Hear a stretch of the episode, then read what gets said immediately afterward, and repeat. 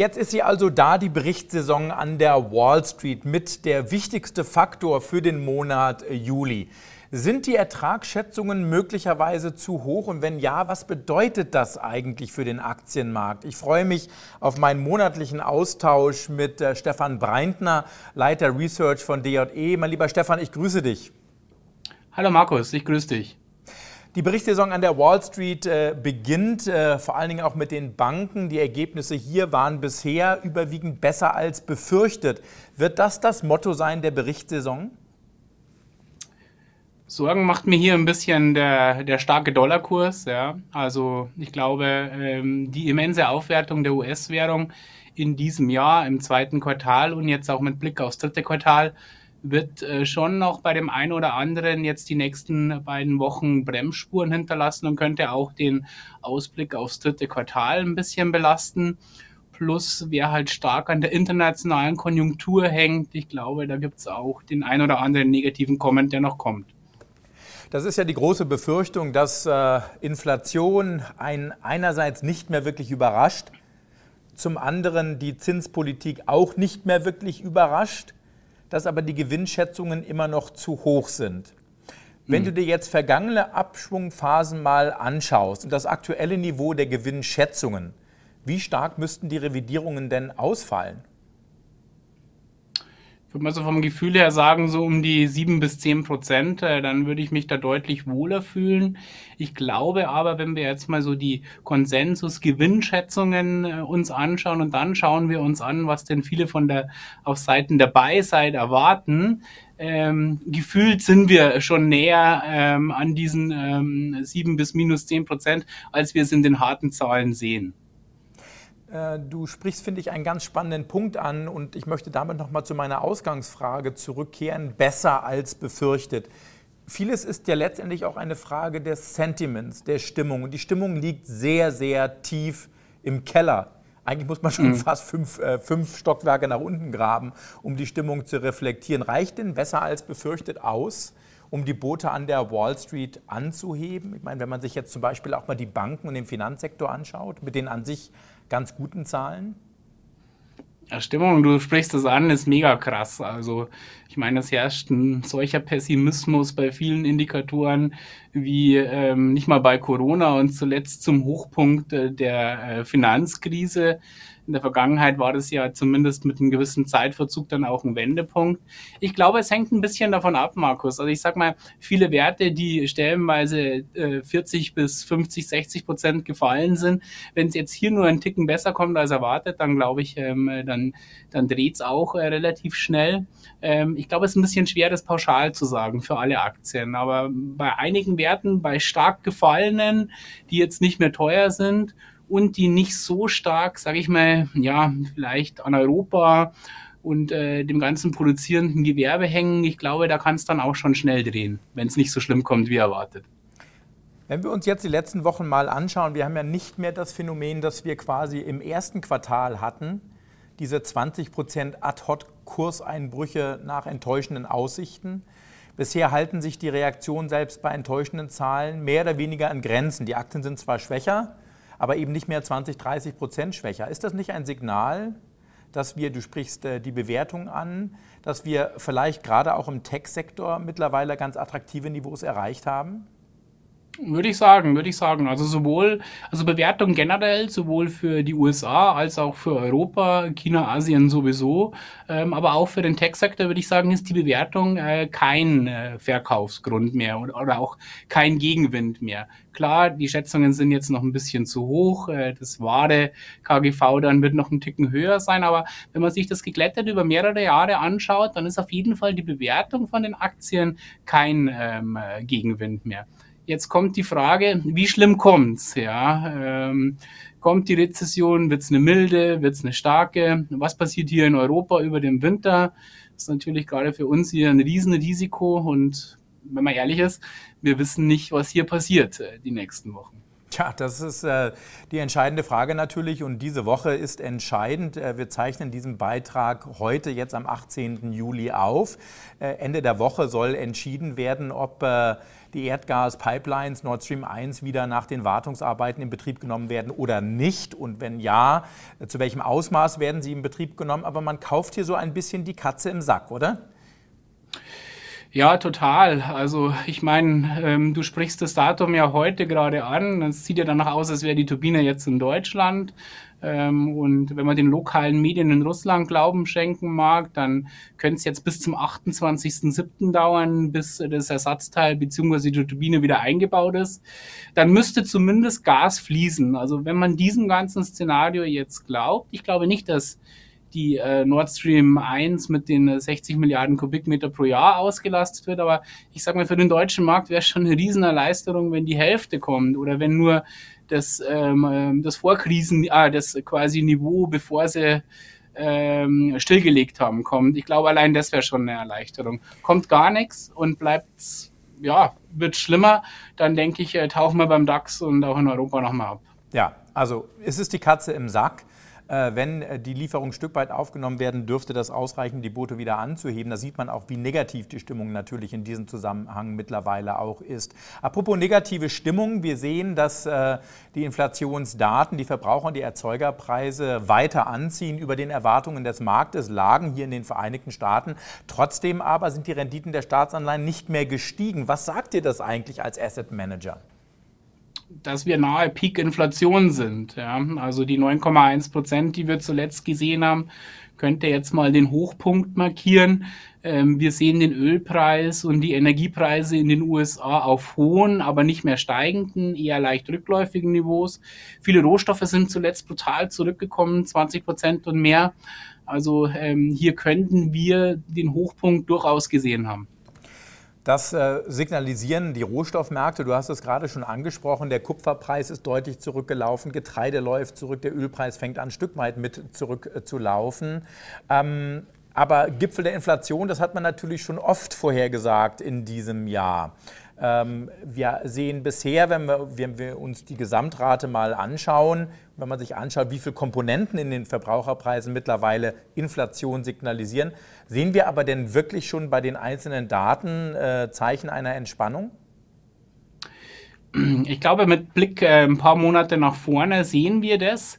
Aber wir dürfen jetzt nicht, ähm, wenn im August die Inflation für den Juli, im September die Inflation für den August kommt, erwarten, dass wir hier auf einmal irgendwo bei 6% oder sowas rauskommen. Ja. Ich sage nur, wahrscheinlich werden die 9,1 nicht nochmal übertroffen. Und von dem Niveau aus geht's dann ähm, peu à peu leicht runter. Aber wir werden sicher noch sehr hohe Inflationsraten auch äh, die kommenden Monate haben. 2023 könnte es dann aber anders ausschauen. Wir haben am 27. die Tagung der Federal Reserve. 100 Basispunkte, ist das drin? Ich denke 75 kommen. Ja, die 100er Befürchtung wird jetzt äh, nicht erfüllt. Äh, dafür waren die letzten auch einige Konjunkturfrühindikatoren meiner Meinung nach nicht stark genug.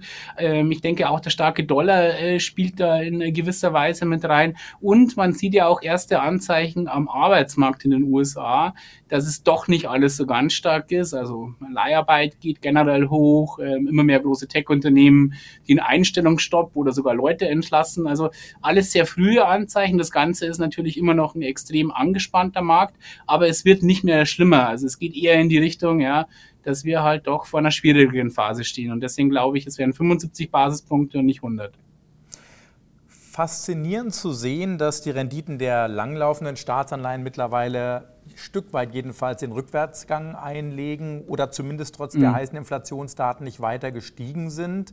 Die Zinskurve ist mittlerweile negativ zwischen den zwei und den zehnjährigen Renditen. Wird die Zinskurve noch negativer und was sagt uns das über die Gefahr einer Rezession?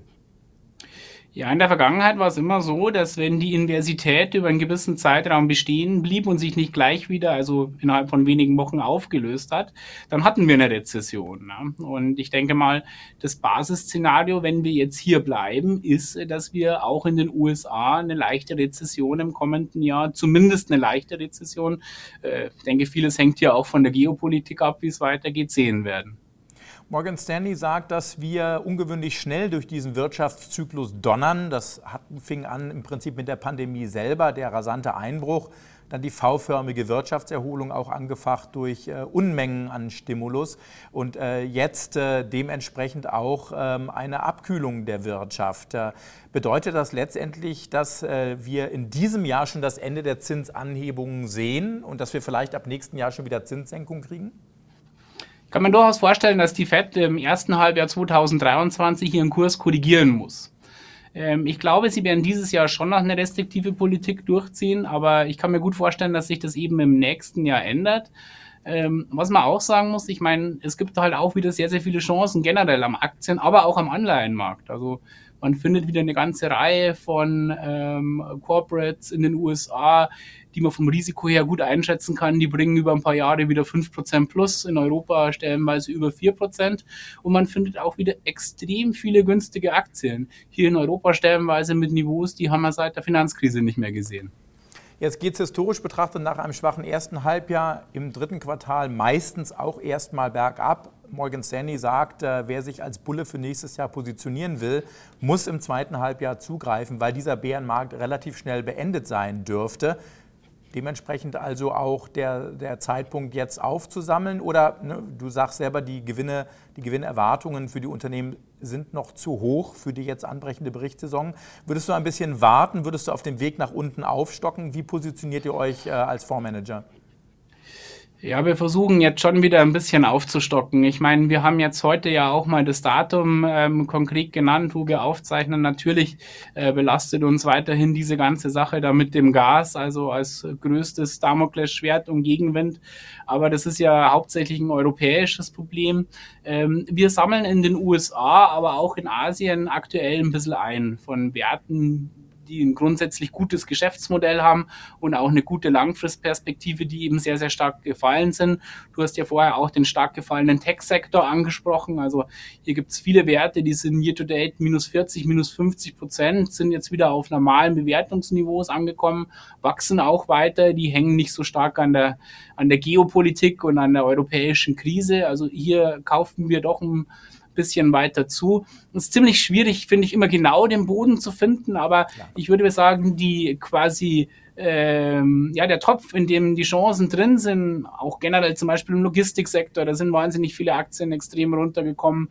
Ähm, da sammeln wir durchaus ein bisschen auf aktuell, aber jetzt auch nicht, ähm, sage ich mal, mit, ähm, mit voller Kanone voraus, sondern peu à peu vorsichtig. Aber ich glaube schon, Chancen nehmen doch weiter zu jetzt aktuell von dem Niveau aus. Also die Bank of America sagt, ab 3600 im S&P mal schnuppern und dann ab 3400 kaufen, ab 3000 Vollgas geben. Und äh, das ist so ein bisschen auch essentiell der Aufhänger von Morgan Stanley. Auch da heißt es, der Boden ist zwar noch nicht drin, äh, wir dürften noch mal abschmieren, aber zu guter Letzt äh, schlagen im zweiten Halbjahr die Stunde, schlägt die Stunde der Aktienzukäufe. Was, äh, sprechen wir noch mal ganz kurz über das Big Picture. Nehmen wir mal an, dein Szenario trifft ein. Die äh, Inflation verliert an Dynamik im zweiten Halbjahr, ins nächste Jahr hineingehen, vielleicht sogar Zinssenkungen. Die Renditen am langen Ende laufen zurück. Was bedeutet das denn für den US-Dollar? Kommt auch die Zeit, einen US-Dollar vielleicht auch mal zu shorten? Ich glaube ja. Also wenn sie stärker zurückrudern und äh, das ganze geopolitische Thema hier in Europa nicht noch schlimmer wird, als es heute schon ist, dann äh, glaube ich, hat die Dollarstärke, ähm, die Dynamik wird mal rausgehen und äh, dann kommt auch mal wieder die Zeit, wo der Dollar schwächer geht. Ja. also, dass man jetzt einfach sagt, ich verdiene nur mit dem Dollar, ich glaube, das ist von dem heutigen Niveau aus deutlich schwieriger. Klar, und der Dollar war natürlich jetzt eine der sichersten Anlageformen, muss man auch sagen. 17 Prozent plus im Dollar-Index in den letzten zwölf Monaten. Aber ich entnehme deinen Worten so ein bisschen, dass der Zeitpunkt, den Dollar zu shorten, nicht unbedingt jetzt ist. Man muss also noch ein bisschen warten. Ja? Ja, wir haben halt leider dieses äh, ungünstige, jetzt sind wir schon wieder bei diesem Thema, aber ich sag mal, wenn sich ähm, Wladimir Putin oder Gazprom dazu entscheidet, gar nichts mehr zu liefern und dann irgendwie, ich weiß nicht, was sie sagen, warum, ja, aber wenn das kommt, äh, dass wirklich dieses harte Gasembargo, Gasstopp-Szenario eintrifft, was nicht mein Basisszenario ist, ähm, also ich denke, man muss sich in gewisser Hinsicht auch dafür positionieren mit einem Teil des Portfolios. Aber es wäre jetzt nicht mein Basisszenario mit der höchsten Wahrscheinlichkeit. Aber sollte das kommen, dann sehe ich den Euro ähm, doch nochmal schwächer gehen. Ist das nicht so ein bisschen das Dilemma des Jahres 2022, dass äh, wenn das, dann könnte und vielleicht und möglicherweise, gut, das gehört natürlich immer an die Kapitalmärkte mit dazu, aber in diesem Jahr kommt es einem so ein bisschen vor wie das heitere Berufe raten. Wenn es nicht das eine Problem ist, ist es das andere. Der Inflationsgipfel soll da sein, das vermutet man schon seit einigen Monaten, der ist immer mhm. noch nicht wirklich da, aber könnte da sein. Ob wir eine Rezession kriegen, wissen wir auch noch nicht hundertprozentig. Wir wissen auch noch nicht, wie tief es wird und das Thema Geopolitik ja. steht auch noch in den Sternen. Schwieriges Jahr also zum Navigieren interessieren, ähm, wenn du jetzt nach vorne schaust, äh, in die nächsten ein, zwei Monate für euch als Portfolio-Manager, wie positioniert ihr euch? Ganz kurz hier vielleicht noch, ich meine, ich bin seit 2005 dabei, ähm, habe die Finanzkrise, dann die Euro-Krise, Corona und Co. auch alles miterlebt. Ich fand das erste Halbjahr 2022 klar das Schwierigste. Ähm, und ich sage jetzt mal, diese Energiethematik, weil es halt doch so fundamental, so essentiell ist. Ja, also ich meine, da hängt nun mal eine ganze Volkswirtschaft mehr oder minder mit dran und viele anderen in Europa auch. Und ja, wie soll man das einschätzen? Wie soll man in diese Köpfe da reinschauen? Ähm, man kann auch nicht mehr anrufen und fragen oder so. Das finde ich ist wirklich eine wahnsinnige Herausforderung. Ja. Äh, hallo, hallo, Putin, hallo, ja, ich habe mal eine Frage, ja. Das ist gut gesagt. Schön, wenn es so wäre. Wir können wirklich nicht anrufen und nachfragen, aber ich will trotzdem noch mal darauf zurückkommen. Nee, können wir nicht. Ja. Wir können nicht anrufen, aber, und das ist ja im Prinzip auch so ein bisschen der Schwerpunkt von DJE, äh, ihr seid vor allen Dingen für Risikomanagement mit bekannt. Ja? Also Risiken mhm. managen und Chancen laufen zu lassen. Die Situation ist, wie sie ist. Zu wissen, dass man nichts weiß, ist ja auch letztendlich gesehen eine Strategie. Also wie verhaltet ihr euch? Wie hedgt ihr euch? Wir haben uns äh, bisher dadurch äh, gehatcht. Ja. meine, was wir richtig eingeschätzt haben das ganze Jahr bisher war der Dollar. Somit hat uns als Euro-Investor natürlich der Dollar geholfen. Wir hatten auch gemessen an der Geschichte von DAD relativ hohe US-Quoten. Ähm, wir sind aktuell so ein bisschen optimistischer für die gesamte Region Asien geworden. In China steigt die Geldmenge wieder. Ähm, staatliche Unternehmen zum Beispiel werden da extrem gepusht, aber auch private haben vernünftige Bewertungsniveaus erreicht. Also das ist zum Beispiel ähm, ein Bereich, wo wir ein bisschen zukaufen. Dann wir gehen ähm, auch wieder in Tech-Werte, die stark gefallen sind, jetzt langsam peu à peu rein. Wir glauben weiterhin, dass wir im globalen Pharmasektor ein ganz gutes Chance-Risiko-Verhältnis haben. Ich habe nicht ganz verstanden, warum jetzt die Agrarpreise so stark runtergekommen sind, aber ich glaube, auch dieses Thema ähm, ist äh, noch nicht vorbei. Hier gibt es meiner Meinung nach auch Chancen. Selbiges gilt ähm, für die Energieproduzenten. Ich denke, der Ölpreis, der wird uns zwar nicht auf diesen exorbitant hohen Niveaus von 120 Dollar plus, aber ich rechne schon mit hohen Ölpreisen auch nach vorne. Und ich sage jetzt mal, wenn die Berichtssaison durch ist und bei vielen Unternehmen, die so stark von der Logistikkette, von diesen Supply Chain Problems gelitten haben, wenn da nochmal jetzt Gewinnwarnungen kommen, da denke ich, wird es dann nach vorne auch besser. Und das sind jetzt so ein paar Beispiele, wo wir aktuell Chancen sehen und peu à peu auch einen Teil unserer Cash-Reserven langsam wieder investieren, wobei wir nach wie vor auch immer noch gute Cash-Reserven haben. Ja, ich glaube, das, das ist auch das Nonplusultra, oder? Dass man sich im Prinzip immer vor Augen hält, ne? positionieren für Worst Case hoffen auf einen besseren Ausgang. Man muss natürlich Cash haben, um nachkaufen zu können. Mhm. Und deshalb muss man vorsichtig agieren in diesem Umfeld. Letzte Frage, mein lieber Stefan. Du sprichst China an. Wir haben diese Zero Tolerance Policy bei Covid. Die, äh, an, an, und wir sehen steigende Covid-Zahlen, vereinzelt wieder. Macau, da wird der Lockdown jetzt schon wieder verlängert für viele Firmen. Ähm, wie geht ihr damit um? Das Umfeld in China äh, soll sich äh, stabilisieren und erholen, aber das Thema Covid bleibt. Ja, das COVID, Thema Covid bleibt und ähm, man sollte auch äh, damit rechnen, dass das Thema Covid unter Umständen in China nochmal schlimmer wird. Also ich halte es für nicht ausgeschlossen, dass sie nach dem großen Parteitag, wo ja momentan jeder damit rechnet, dass sie dann stärker lockern, das genaue Gegenteil machen. Und nochmal richtig zusperren, dass sie dann wieder vor dem chinesischen neuen Jahr stärker lockern können. Wann, es wann ist, ist ein Albtraum, Markus. Wann, wann ist der Parteitag? Ende Oktober, Anfang November. Aber trotzdem seid ihr, greift ihr bei China Werten äh, stückweise zu. Ja, ähm, weil man darf auch nicht vergessen, also ich meine, heute die Quarantäne und der Lockdown ist schon wieder ein etwas anderer als noch vor ein paar Wochen. Und ähm, wir haben ja viele Aktien, die sind da immens gefallen, ja. Und da wird eine neue Erwartungshaltung auch eingepreist. Und ich glaube nicht, dass sie querbeet alles sperren. Sie werden halt in den großen Städten manche Regionen sperren. Aber ich glaube nicht mehr an die Intensität ähm, des Lockdowns, so wie er jetzt zum Beispiel in Shanghai im zweiten Quartal war.